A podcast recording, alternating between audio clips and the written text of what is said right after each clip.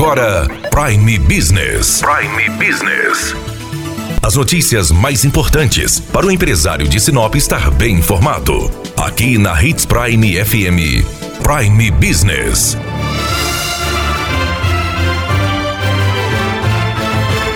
Em 2019 foi definida a nova legislação tributária do estado de Mato Grosso, que alterou a cobrança aí do ICMS para várias empresas e vários setores da economia. Com isso, nós tivemos alguns reflexos na economia e que chega direto para o consumidor.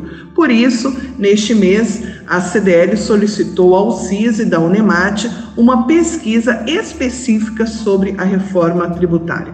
Nós estamos com o economista Feliciano Azuaga para falar sobre este assunto. Feliciano, o que essa pesquisa identificou junto ao empresário? Nós fomos perguntar para o empresário sobre a questão da posição dele em relação a essa mini reforma tributária do Estado de Mato Grosso e também sobre o impacto dessa mini reforma. Essa, esse assunto foi muito debatido nos últimos meses no Mato Grosso, deve ainda gerar muito pano para manga com a reforma tributária que vai para o Congresso Nacional. Mas o primeiro questionamento foi se o segmento foi afetado pela nova legislação. A maior parte dos empresários sinopenses, mais de 52%, afirmaram que sim, tiveram impacto direto dessa mudança das alíquotas, da forma de cobrança do ICMS aqui do estado de Mato Grosso. Nós questionamos também se houve uma alteração nos preços ou se eles estão absorvendo. A maior parte dos empresários, 67%, falou que não repassou o preço de forma direta para o preço final do produto, acabou absorvendo dentro da sua estrutura de preços internas, mas houve sim esse impacto.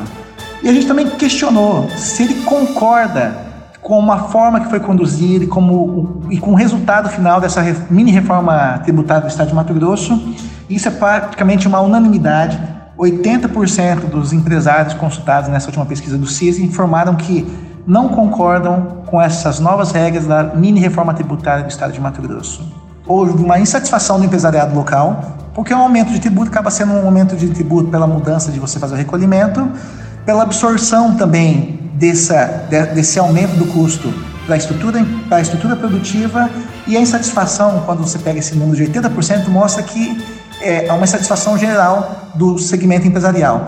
E a minha percepção é que com a reforma tributária, que vai ser uma reforma que sim vai resolver os problemas de tributação, a burocracia excessiva, a falta de clareza nas regras tributárias, esse assunto só vai voltar para a pauta na reforma federal. Então não seria tão importante, tão necessária agora o Estado de Mato Grosso fazer, trazer para a pauta e fazer essa, essa, mudança tão abrupta nesse momento antes da reforma nacional que vai vir pela frente. E o consumidor, ele sentiu a reforma? A gente fez um questionamento também para o consumidor se ele tinha sentido uma, uma mudança nos preços e a resposta do consumidor foi que a maior parte dos consumidores sinopenses não perceberam essas alterações.